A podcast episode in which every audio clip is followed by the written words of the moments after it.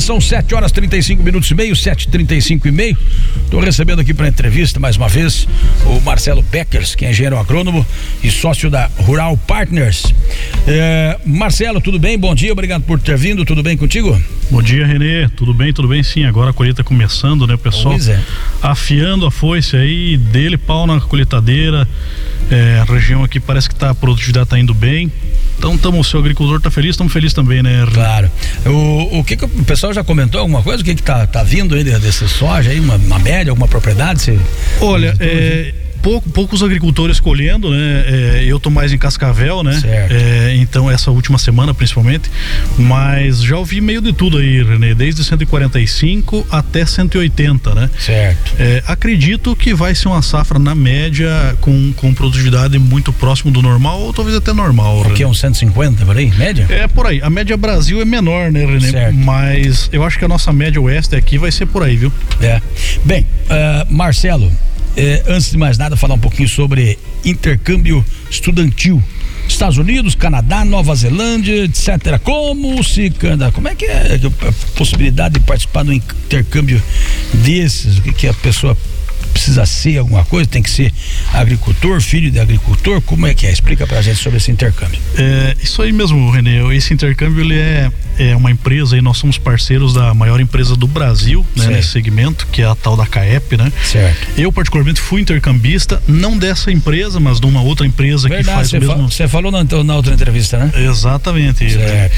E muito simples, Renê. Primeiro ter entre 20, 19 e 28 anos, né? Talvez até 30 anos, se eu não me engano, a Austrália, eu acho que é 30 anos, ainda aceita pessoas, intercambistas, né? Uhum. E aí, dependendo do país, René, é a regra para você ser elegível para o programa, né? Mas aí tem de tudo, todas as modalidades, René. Desde é, é, cursar um período lá nos Estados Unidos, por exemplo, né? Que é uhum. para onde eu fui aí há 14 anos atrás, a, até simplesmente, ou, ou se a pessoa tiver foco, trabalhar numa fazenda. É, nós chamamos de um intercâmbio vivencial, né? Ou seja, viver com o fazendeiro, aprender as atividades dele e, e o fazendeiro, quando eu fui, tinha esse compromisso, né? Com a instituição que agenciava esse certo. intercâmbio, né? Então ele tinha o comprometimento, o compromisso de nos ensinar as atividades rurais dele lá e nós, claro, de ajudar assim como se fosse um filho do próprio fazendeiro, né? Certo.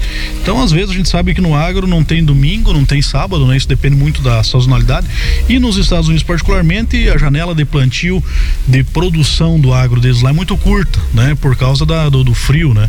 Então, nessa época, evidentemente, é corrido, né? Agora, primeiro é ter a idade, né, René? Alguns países exigem aí uma, um conhecimento de inglês um pouco mais avançado, outros aceitam aí um nível intermediário, sabendo se comunicar, certo. né? É possível participar. E Mas aí, tem que tá, estar tá estudando. É, pode estar tá estudando, René. A Holanda, se eu não me engano, é, são bastante informações, então a gente acaba cruzando aqui, mas se eu não me engano, a Holanda exige que, o, que a pessoa esteja estudando. Certo. Algum Agora, curso da área. Algum lógico. curso veterinária, zootecnia ou agronomia, né?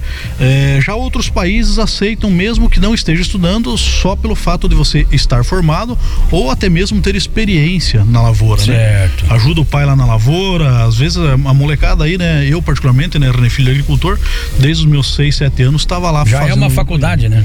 Em casa, na, na, na Eu acho que o melhor né? diploma é o do na agricultura, o melhor diploma é o do agricultor, né? Ele é. aprende vivenciando de fato, né? É.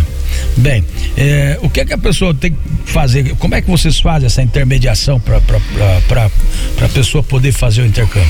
Primeiro passo é ele nos contactar aí pelas redes sociais, Instagram, é, ou Facebook, ou até o nosso número aí que nós estamos deixando e vocês anunciando aí diariamente, né? Ah, fala pra gente o número então. É o 99800 3012. Esse número é meu mesmo, René. Então, se a pessoa quiser me ligar, mandar um zap, aí quem vai responder vai ser eu mesmo. Então, fiquem bem à vontade para perguntar. É, se quiser foto aí, quem às, às vezes a, a, moçada mais nova tá mais curiosa, né? Certo. eu mando as minhas fotos, inclusive, para a moçada ver aí como é interessante eu, eu, isso dos Estados Unidos, né? Então, fiquem bem à vontade. Qualquer informação que vocês tiverem, é, curiosidade, quiserem saber mais, quiserem ver fotos, a gente manda para vocês. E aí, dito isso, é, feito essa parte aí de, de explicar como é que é o processo, nós entramos em contato com o nosso parceiro e ele entra em contato com esse candidato e aí alinha todos os passos, desde entrevista. Parte burocrática ali, papelada. Papelada entrada, passaporte, visto, enfim. Certo. E o objetivo disso tudo? Conhecimento. O objetivo disso tudo, eu particularmente fui mais na época para aprender inglês, né? Uma língua a mais sempre ajuda no nosso currículo, né? E, mas aí tem todo o crescimento cultural, a vivência nos Estados Unidos, as viagens, até a cerveja, por que não, né? É verdade. então depende do interesse de cada um, mas é claro. é bacana, eu recomendo. Então tá. Olha, intercâmbio estudantil, então, ó, Estados Unidos, Canadá, Nova Zelândia, outros países também. Entre em contato com o Marcelo, 998003012. Não agora, né? Espera terminar a entrevista primeiro, né? Depois entra em contato com ele, é, porque não vai poder atender agora, evidentemente. 998003012. Falamos também desse assunto na outra entrevista, Marcelo, a questão dos fertilizantes, a dinâmica de preços externo, interno, Brasil. Qual é a relação com o preço da soja. Eu falo, o preço da soja está lá, fechou ontem em 152. É, e esse preço aí resulta na, na, na, na interfere no, no, no preço dos, dos, fertilizantes. Como é que é essa, Olha, essa relação? É, a, eu fui comprador de insumos aí de duas grandes empresas, né? É, revendas aqui do Paraná. Eu gosto de me referir, inclusive, porque foram duas grandes casas que eu trabalhei, que uma delas é o Moinguaçu, que inclusive nasceu aqui em São Miguel do Iguaçu, né? Sim. E a outra é a Irede, que é, ano passado aí, se eu não me engano, acabou comprando o Moinguaçu é, e fui comprador das duas por um período é, longo, eu diria até, né? E basicamente é o seguinte, o fertilizante, cara, é um negócio fantástico porque ele, ele permite, né, dar oportunidades de compra bastante interessante. Isso depende da sazonalidade, das fábricas se estão operando naquele momento ou não, né? Certo. E, mas para encurtar a história, René, às vezes o produtor até um amigo meu, um tempo atrás, me disse assim, Marcelo, comprar fertilizante é muito simples, porque o fertilizante ele tá ligado diretamente ao preço da soja.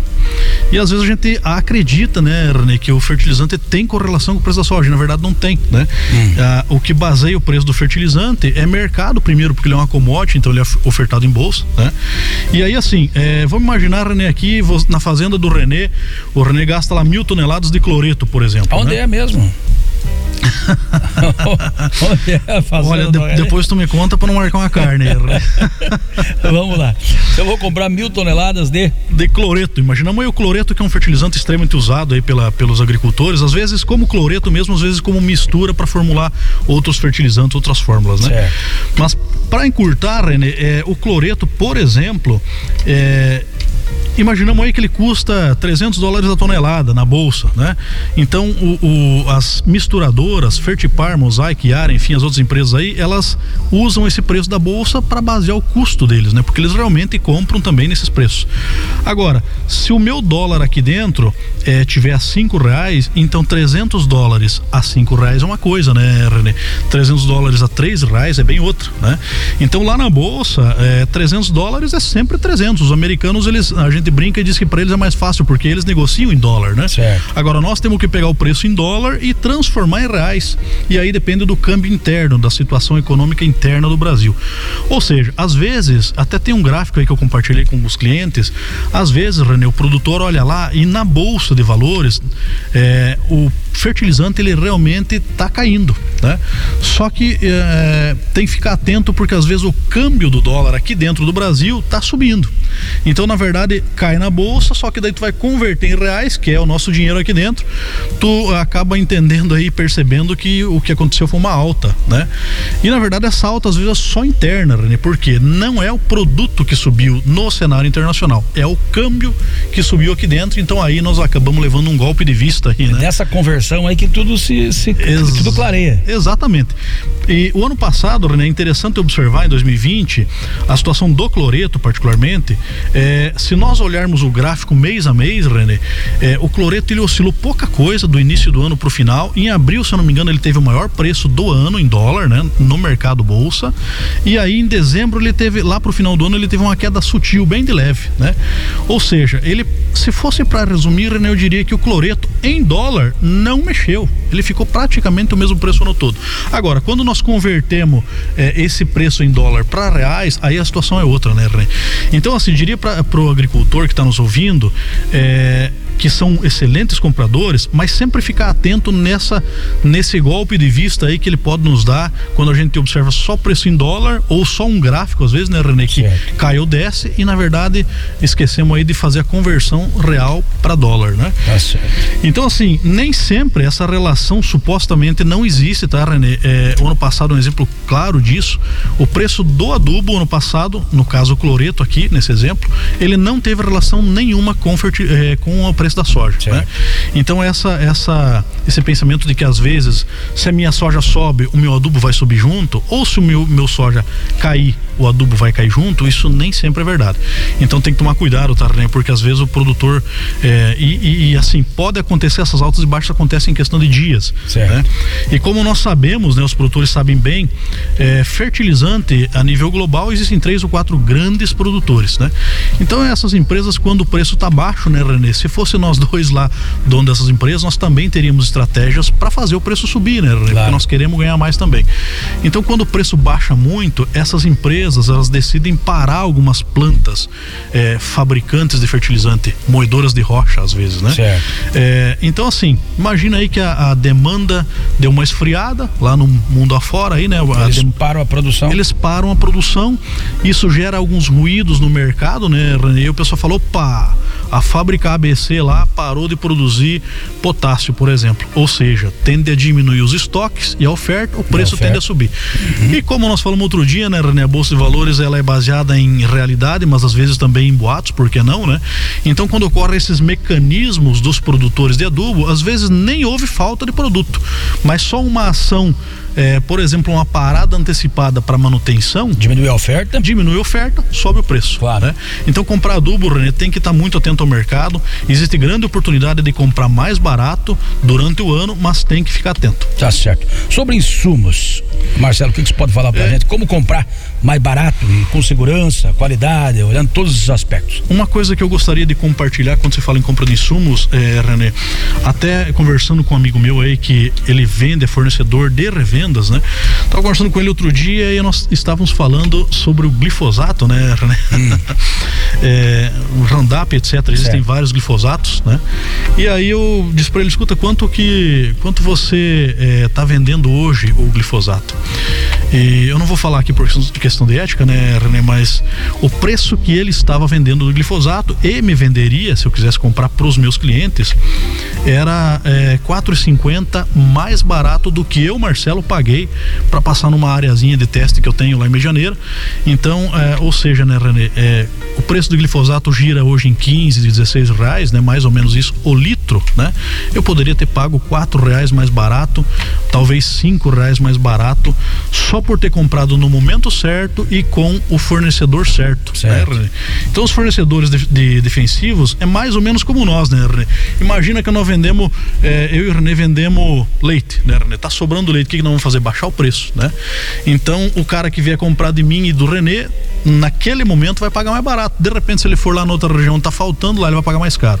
Ou seja, é, comprar insumos, René, tá diretamente ligado à, à fome de venda que os fornecedores que as empresas têm naquele momento, né? E aí precisa estar atento também ao mercado.